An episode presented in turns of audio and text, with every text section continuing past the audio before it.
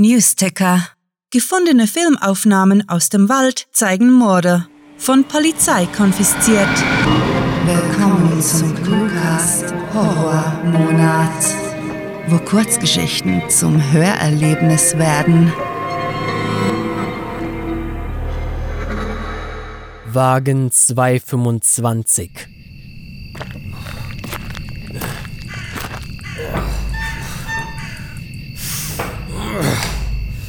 Oh, meine Fresse, schnaubte Roland und wuchtete sich in die Führerkabine der Rangierlok. Fritz schaute auf, grinste dumm und feixte. Na, hat das Diätprogramm deiner Alten geholfen? Nein, du Vollpfosten, gab der andere zurück und blickte den Ablaufberg hinunter aufs von unzähligen kaltweißen Lampen erhellte Gleisfeld. Lass mich mit dem Mist in Ruhe. Hab keine Lust auf solchen Scheiß. Und wenn ich mir ein Käsesandwich gönne, gönne ich mir ein verkacktes Käsesandwich. Fritz kratzte sich am Kinn und gluckste. ich weiß, wer heute nicht flachgelegt wird. Klappe, fauchte Roland, der sich lieber auf seine Arbeit konzentrierte, statt über seine Figur zu diskutieren und wechselte wesentlich versöhnlicher das Thema. Welchen haben wir jetzt? Den 42698 ist der Dienstag. Sieben Wagen kamen mit dem 50912 aus Genf. Der Rest ist bereits an der Komposition und dann. Roland seufzte. Er wusste, was nun kam. Wagen 225. Ja, Wagen 225 am Zugschluss. Kurz herrschte Schweigen. Ehe Fritz befahl: Keine Grübeleien an die Arbeit. Damit setzte er die alternde Lokomotive rückwärts in Bewegung, um über die Weiche zu kommen. Roland war allerdings ein wissbegieriger Kerl und so tat er, was er am liebsten tat. Sag mal, denkst du nicht ab und an über Wagen 225 nach? Du meinst wie Ferdinand? entgegnete Fritz. Ferdinand, der Fragen gestellt hatte und danach spurlos verschwunden ist? Wir können keine weiteren Rangierarbeiter verheizen. Die guten Leute sind an der Grenze. Komm, du musst zugeben, es ist verdächtig. Jede Woche kommt ein alter BPM 61-Wagen mit verschweißten Fenstern vorbei. Immer derselbe mit der Nummer 225, immer in dieselbe Richtung. Unabhängige Stromversorgung, sogar ein Generator eingebaut. Da ist was nicht koscher. Wir haben Krieg. Seit in vielen Ländern Regierung und Kabinett aufgelöst wurden, nehme ich Ladungen aus dem Ausland brav an, ohne mich danach umzusehen. Wir sind neutral, konterte der Rangierlokführer, hielt an und griff zum Funkgerät. Kannst mich auf Gleis 12 durchstellen? Eine Antwort ertönte. Wenig später wechselte das Zwergsignal neben der Weiche die Anzeige und Fritz beschleunigte die Lok nun wieder vorwärts. Roland ließ sich nicht von seinen Grübeleien abhalten. Das ist kein ausländischer Wagen. Los, ich sehe die verladenen Panzer hier durchkommen. Die Lastwagen, die streng geheimen. Hör auf, Fragen zu stellen. Wir sollten uns alle weniger darum kümmern, was Züge in solchen Zeiten geladen haben. Sonst sieht uns jemand höher oben in der Befehlskette noch als Ärgerlichkeit. Roland schluckte und fixierte gebannt die größer werdende Silhouette des umgerüsteten Eurocity-Wagens, auf den sie zuhielten.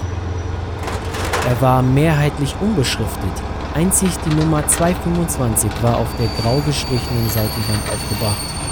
Mit einem sanften Ruck trafen die Puffer aufeinander und Roland kletterte wortlos von der Rangierlok hinunter, duckte sich unter den Puffern durch und kuppelte den Wagen an. Nach einigen Handgriffen war er fertig, trat wieder neben den Zug und ging dem Wagen entlang nach hinten, um bei der nächsten Rangierbewegung auf dem Trittbrett mitzufahren. Hätte lieber Buchbinder werden sollen, da kann man wenigstens sitzen, murrte er. Kaum einer hätte es ihm zugetraut, aber in seiner Jugend hatte er tatsächlich diesen Berufswunsch gehabt. Seine Entscheidung war schließlich nicht einer Zufälligkeit, sondern seiner Liebe für die Bahn geschuldet, die über die Liebe zur Literatur gesiegt hatte. Wie sein Vater zu sagen pflegte, die Eisenbahn lag in seinem Blut. Nun, mit 54, marschierte er durch die kalte Herbstnacht dankbar dafür, in seiner Position wichtig genug zu sein, sodass er nicht die Landesgrenze bewachen musste. Die Bahn hatte es lange hinausgezögert, im Güterverkehr flächendeckend automatische Kupplungen einzuführen, weshalb sie ihn jetzt brauchten. Am anderen Ende des Wagens angelangt, streckte Roland die Hand aus, berührte beinahe die Haltestange und hielt inne. Hm, der Rangiertritt fehlte. Ein Wink des Schicksals, murmelte er, langte nach dem roten Hebel unterhalb der Tür, entriegelte sie und krabbelte in den Wagen. Irgendwie musste er ja mitfahren. Dann eben auf der Einstiegsplattform. Ist gut, kannst fahren, meldete er über Funk, und als die kurze Komposition in Fahrt kam, gab er der Neugier nach. Na, dann wollen wir mal sehen, was sich da drin verbirgt. Er nahm die Taschenlampe vom Gürtel und zündete ins Innere des dunklen Wagens. Nichts. Der Eingangsbereich schien völlig normal, also schob er die Tür vom Abteil auf und versteinerte. Was er sah, spottete jeder Beschreibung. Etwas Rötliches, Organisches hatte die Seitenwände, die Sitzbänke, die Fenster, sogar die Decke bewachsen. Kleine Partikel tanzten in der Luft über dem freien Mittelgang. Der Teppich war bedeckt von Wurzeln oder waren es Arme? Was zum Teufel? keuchte Roland, sich Nase und Mund zuhaltend. Was das auch war, es fühlte sich lebendig an als wäre der Innenraum des Wagens zu einem Ding geworden, einem Ding, das ihn beobachtete. Ihm war unklar, wieso er es wusste, es war einfach so. Roland tastete nach dem Funkgerät, drückte auf die Taste und nichts geschah.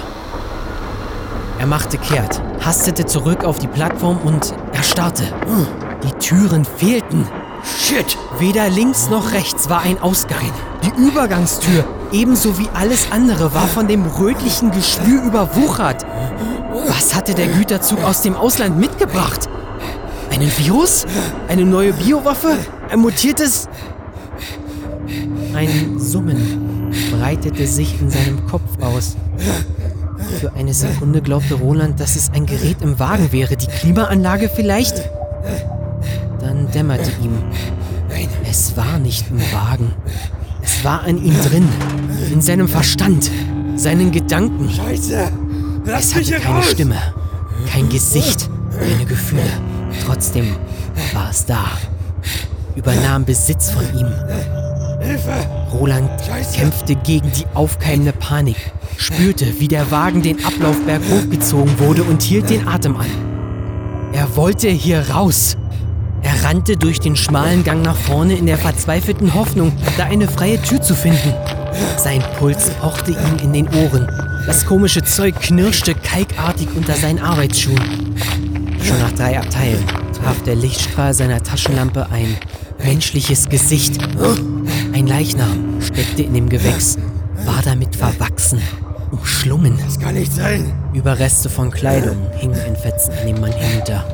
An den wenigen Stellen, an denen er aus der rötlichen Substanz hervorragte. Das, das kann ich. stammelte Roland und näherte möglich. sich der nur noch vagen Gestalt, durch deren Schädel sich eine Wurzel gebohrt hatte. Ferdinand? Formten Lippen des anderen stumm. Die Worte hallten durch seinen Geist. Roland quietschte erstickt. Ein Blitzschlag durchfuhr ihn und er sprintete los. Der Gang wurde enger. Der Auswuchs dichter, türmte sich in der Mitte des Wagens regelrecht auf. Indes stieg die Lautstärke des Summens an, wurde unerträglich, Was geschieht mit mir? Was ist das? verlangte er zu erfahren. Sein Mund fühlte sich plötzlich klebrig an, ließ sich unmöglich öffnen. Da hörte er Ferdinand. Angst und Schmerzen ohne Schroff kam die Rangierfahrt zum Halten und Roland stürzte zu Boden. Er versuchte sich aufzurappeln, weiterzurennen. Vergeblich. Hatte die Kontrolle über seinen Körper verloren, war gelähmt. Das Summen nahm Überhand, schwoll zu einem Crescendo an, ehe es abrupt verstummte. Roland erhob sich in einer Trance, trat zu einer Delle in der organischen Wand und lehnte sich mit dem Rücken in die Aussparung. Er wollte schreien, Hilfe erflehen, irgendwas. Keinen Laut brachte er heraus.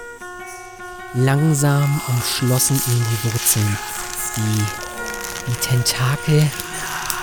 Der Lichtstrahl seiner Taschenlampe beleuchtete den Mittelgang sowie die gegenüberliegende Plattform. Jacksend wand Roland sich. Seine Augen traten hervor, als er sie entdeckte. Gerade mal vier, fünf Meter entfernt lag eine freie Tür.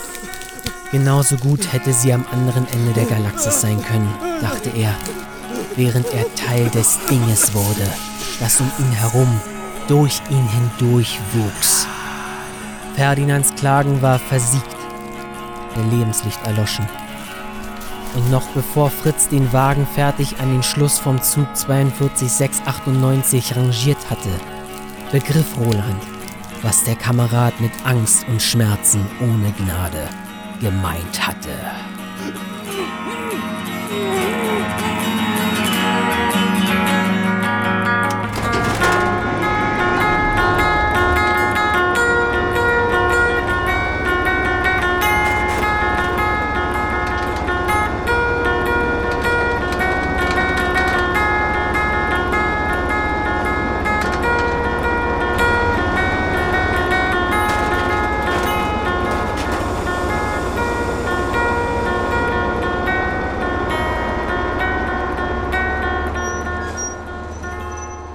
Das war Wagen 225, geschrieben von Sarah. Für euch gelesen hat Ben Klautsch. Diese Kurzgeschichte spielte am vorgegebenen Setting Rangierbahnhof und beinhaltete die Clues Ärgerlichkeit, Kabinett, Buchbinder, Diätprogramm und Zufälligkeit. Wenn euch diese Hörgeschichte gefallen hat, dann besucht uns auf cluewriting.de, wo im Shop noch mehr Literaturspaß auf euch wartet und zwar in digitaler sowie gedruckter Form. Wer es postapokalyptisch mag, darf Rahels Horrorroman Nach Hause nicht verpassen und wird dafür mit akustischen Extras belohnt. Und Science-Fiction-Abenteuer in Serie gibt es von Sarah in der Promise-Reihe. Euch gefällt unsere Arbeit und ihr möchtet eure Freude mit uns teilen?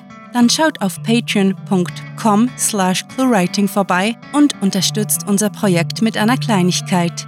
Damit werdet ihr zu den Grandiotasten, die wir mit literarischen Rewards wie exklusiven Kurzgeschichten und der Möglichkeit, als Gastautor bei uns aufzutreten, beschenken. Apropos Grandiotasten, was wäre der Cluecast ohne seine Stimmen? Auf unserer Seite entdeckt ihr sie alle, also besucht diese Helden des Cluecast auf cluewriting.de slash cluecaster und vergesst nicht, dem Röcheln ihrer Stimmen zu folgen. Das war es für diese Folge und wir verabschieden uns mit dem Cluecaster-Kampfschrei. Mit fantastiliardischem Dank fürs Zuhören und den blutigsten Wünschen. Eure Cluecaster. Das Horrorwort des Tages ist Abwasch. Der Cluecast ist eine Produktion der Literaturplattform ClueWriting. Für Feedback, Anregungen, Literatur und weitere Informationen begrüßen wir euch jederzeit auf www.cluewriting.de. Grandiotastischen Dank.